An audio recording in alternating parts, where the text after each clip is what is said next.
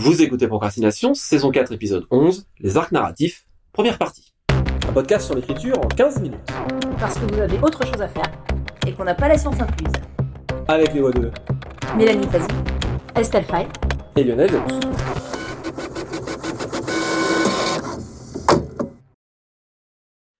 Alors les arcs, c'est un anglicisme, mais on a quand même décidé d'intituler l'épisode comme ça parce que, bah, en général, c'est la notion qu'on voit et c'est comme ça qu'on voit les choses appelées sur Internet.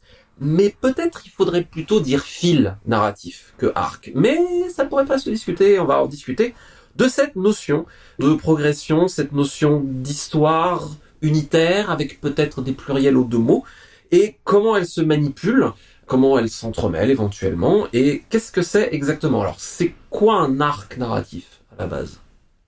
C'est une bonne question. En gros, vous me direz ce que vous en pensez, mais un arc narratif, grosso modo, c'est la progression d'une intrigue ou un personnage euh, du début jusqu'à sa fin.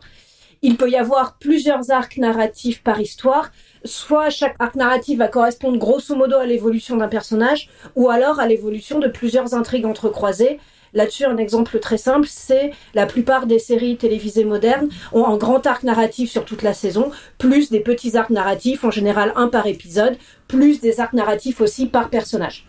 Voilà. Je pense que c'est hyper important la notion que tu mets de, progression et de parcours, parce qu'un arc narratif, c'est un parcours. C'est pas juste un personnage qui est là au début et à la fin de l'histoire et il lui est vaguement arrivé des trucs entre les deux. Il y a pour moi clairement une notion d'histoire. Alors c'est pas forcément une histoire entièrement complète et qui tiendrait debout toute seule si jamais on devait la retirer de son environnement, mais il y a quand même très clairement cette notion de progression, peut-être de façon plus simple ou plus squelettique que euh, l'intrigue globale de tout ce dont on parle, mais il y a absolument cette notion de parcours. Je pense que on peut dire aussi, je suis d'accord avec toi avec l'histoire d'échelle. Les échelles, pour moi, elles se situent également au niveau de, mettons, la complexité. C'est-à-dire que je peux avoir un personnage, hein, je prends euh, Game of Thrones, euh, qui est en général un, exemple assez connu, je peux avoir l'arc narratif de John sur le mur, donc un personnage à un endroit, mais tout ce qui va se passer sur le mur va influer sur le reste du royaume et sur toute l'histoire, même si c'est un petit peu à part du reste. Donc, c'est un arc narratif en soi, ce qui va se passer là, mais de, niveau supérieur, mettons. Bah, après, tu parlais d'arc et fil et j'avais pas réfléchi à cette question, je t'avoue, avant de t'entendre en parler, donc merci. Disons, c'est vrai que l'arc narratif, tel qu'on voit représenté, surtout par exemple dans les méthodes anglo-saxonnes, c'est une sorte d'arche, évidemment, qui part en gros pour être super simplificatrice d'une exposition, qui donc ensuite a euh, une crise qui va culminer donc euh, à l'acmé euh, de l'acte, en gros de l'acte 2, et ensuite va y avoir la résolution qui va redescendre. Donc à la fois ça montre effectivement une progression, une dynamique, donc c'est intéressant pour ça. Après ce que j'aime bien avec l'idée de film narratif, c'est déjà ça pose tout de suite d'emblée que tout ne marche pas forcément en courbe. Donc ça permet plus de complexité, ça permet plus de variation. Après, tu parlais de retirer un arc narratif de l'histoire et qui tient pas forcément tout seul sur ses jambes. Bah, je dirais même c'est mieux quand il tient pas sur ses jambes.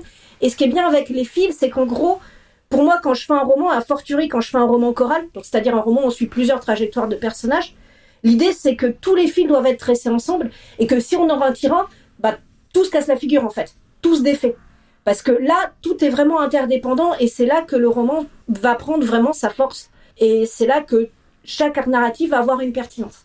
Alors c'est vrai que euh, en général derrière la notion de fil ou d'arc narratif, il y a la notion de roman choral, c'est-à-dire plusieurs points de vue entremêlés dans une grande histoire. Encore une fois, l'exemple tarte à la crème connu en général euh, mondialement de nos jours, c'est Game of Thrones, avec tous ces personnages qui euh, vivent chacun leur truc, mais ça influe les autres, et puis ça forme cette grande fresque, cette grande tapisserie, avec tous ces fils entremêlés.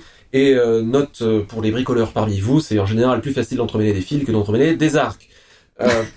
mais ça marche pour tout roman à plusieurs points de vue, mais aussi on pourrait à la rigueur dire que ça n'est pas qu'une notion, je pense c'est important à dire, c'est pas une notion qui est réservée au roman choral ou même à la saga. Dans une nouvelle, à mon sens, il y a des arcs et des fils. Et même si on n'a qu'un seul point de vue de personnage, les autres personnages qui vont interagir avec ce protagoniste principal dont on va avoir le point de vue vont peut-être aussi avoir une progression. Et c'est des choses auxquelles il faut, euh, il faut prêter attention euh, éventuellement. En même temps, j'ai l'impression que c'est moins parce qu'en fait, je suis, je me suis rendu compte en préparant l'épisode que je réfléchis très peu en termes d'arc narratif. Et euh, me demandant pourquoi, je me suis rendu compte que je fais beaucoup plus de textes qui ont un arc narratif unique Je me suis essayée plusieurs fois, notamment dans mon roman Trois pépins du fruit des morts, il y a trois voix, trois voix de narration. Mais sinon, euh, j'entremêle assez peu. Je pense que la nouvelle, même euh, quand on va avoir différents points de vue, on reste dans quelque chose qui est quand même relativement concis. Et je pense que ça demande un travail de mise à plat moins important parce que j'ai toujours d'une nouvelle, on peut l'embrasser d'un seul regard.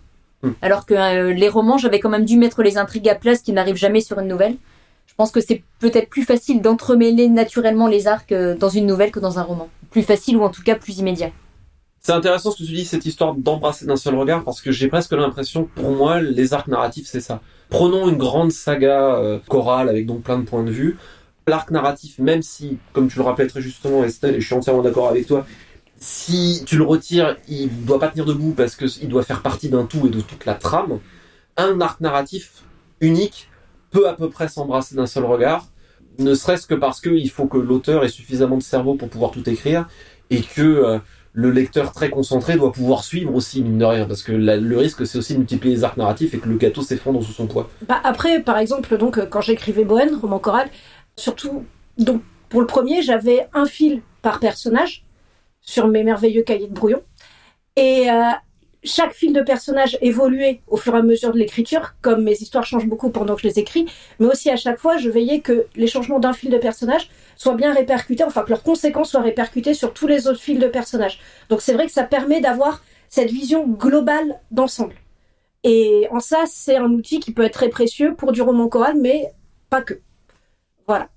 Bah, l'intérêt du roman choral, je pense, principal, c'est de pouvoir donner plusieurs versions, ou plusieurs, alors plusieurs versions, non, plusieurs visions d'une série d'événements. Du coup, de euh, donner, euh, je dirais, la voix à la partie adverse ou à d'autres visions du monde. Et alors, il s'agit évidemment surtout pas de redire ce qui a déjà été dit parce que ça, ça intéresse personne. Par contre, ça peut donner une vision beaucoup plus complexe d'une situation et donc donner de la richesse. Et aussi, il peut y avoir, euh, je trouve que c'est un des plaisirs de la forme, il y a un jeu avec le lecteur qui est de lui donner plus de hauteur que ce que les personnages ont, et donc quelque part de susciter des questions d'ordre supérieur à la rigueur, disant est-ce que est-ce qu'on t'a bien tout dit, est-ce que t'as bien toutes les clés, est-ce que t'es bien d'accord avec tout ce qui est en train de se passer, etc. Alors, oui, évidemment, il y a le fait d'avoir un coup d'avance euh, qui peut créer des, des jeux intéressants. Maintenant, je voudrais sortir un peu du roman choral, pas aller dans la nouvelle parce que je maîtrise dix fois moins que Mélanie, donc là-dessus, euh, voilà. Mais pour le coup aussi, penser par fil de personnage. Même quand on a, par exemple, quand on suit un groupe de personnages, mais que chacun a son fil d'intrigue, ça permet de, par moment, qu'il y ait un personnage qui prenne le devant pour faire de l'afro-anglicisme, qui prenne le lead, et que ça soit tout à coup lui qui tire l'histoire dans une direction différente. Bah, pour prendre des exemples peut-être un peu connus, en tout cas des vieux ici, pour moi un bon exemple c'est Buffy contre les vampires. Et, euh, C'est un des meilleurs exemples à ce niveau, oui. et bah voilà, dans Game of Thrones il y a quand même pour moi deux grands arcs de base qui ne concernent pas les personnages, c'est-à-dire qui va monter sur le trône de fer et qu'est-ce qu'on va faire de ces futurs marcheurs blancs. En gros pour résumer. Alors que Buffy, il y a un petit groupe de personnages, donc chacun a son histoire qui se développe, à la fois en relation avec les autres, mais aussi en allant dans sa propre direction. Et là-dessus, bah, c'est l'histoire de Willow, euh, donc dans l'une des dernières saisons, qui fait que ce personnage, qui au départ est un personnage secondaire, va finalement avoir un développement qui va faire que c'est elle qui va devenir l'histoire et l'enjeu principal. Saison 6. Voilà, et c'est très intéressant ce fait que des personnages puissent finalement devenir euh, le personnage central, voire le pivot de l'histoire, Oui. alors qu'ils ont commencé en personnage secondaire, qui est vraiment toutes ces interactions humaines, et que l'histoire se développe en pouvant prendre des chemins de traverse qui deviennent des chemins principaux. Et encore une fois, c'est pour ça qu'être sur des fils plutôt que sur des arcs, c'est plus pratique pour ça. Pour euh, rebondir sur cet excellent exemple, alors je ne spoilerai pas parce que paradoxalement ça devient peut-être suffisamment ancien pour que ça n'ait pas été vu, mais on ne peut, je pense, que tous vous, vous encourager à aller voir Buffy contre les vampires parce qu'en plus, au niveau du dialogue, c'est une masterclass.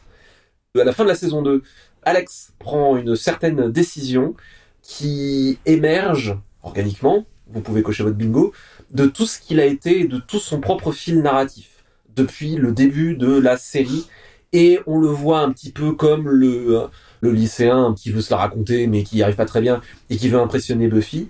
Et en fait, tout ça qui est en fond et qui est plus ou moins une figure archétypale euh, où on s'intéresse pas énormément, et ben à la fin de la saison 2, ça prend son sens. Il y a une décision terrible qui est prise à ce moment-là. Et lui aussi, il a un arc tout en étant un personnage secondaire. Pour moi, c'est important de dissocier la notion arc slash fil de la notion de point de vue par lequel on va raconter une histoire. Parce qu'il y a des fils qui sont extérieurs. En tout cas, au début, dans Buffy, on peut très facilement dire que c'est finalement l'histoire de Buffy surtout. Et les autres, c'est ses acolytes, mais ils ont tous des arcs narratifs et ils ont une importance. Oui, c'est aussi, bah, finalement, on a donc tous ces fils ou tous ces arcs et c'est sur lequel on va mettre un coup de projecteur ou à partir duquel on va raconter l'histoire. Mais ça n'empêche pas que chaque fil ou chaque arc existe complètement. Par exemple, sur nos infâmes cahiers de brouillon ou pour ceux qui sont passés dans l'ère informatique, donc euh, sur nos ordinateurs.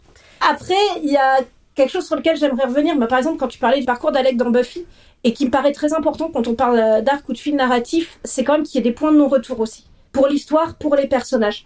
Et c'est ce qui me manque parfois dans certaines histoires. Bah là encore, euh, donc c'était l'un des problèmes d'un film que je suis allée voir avant-hier. C'est assez frais dans mon esprit, ou avant avant-hier.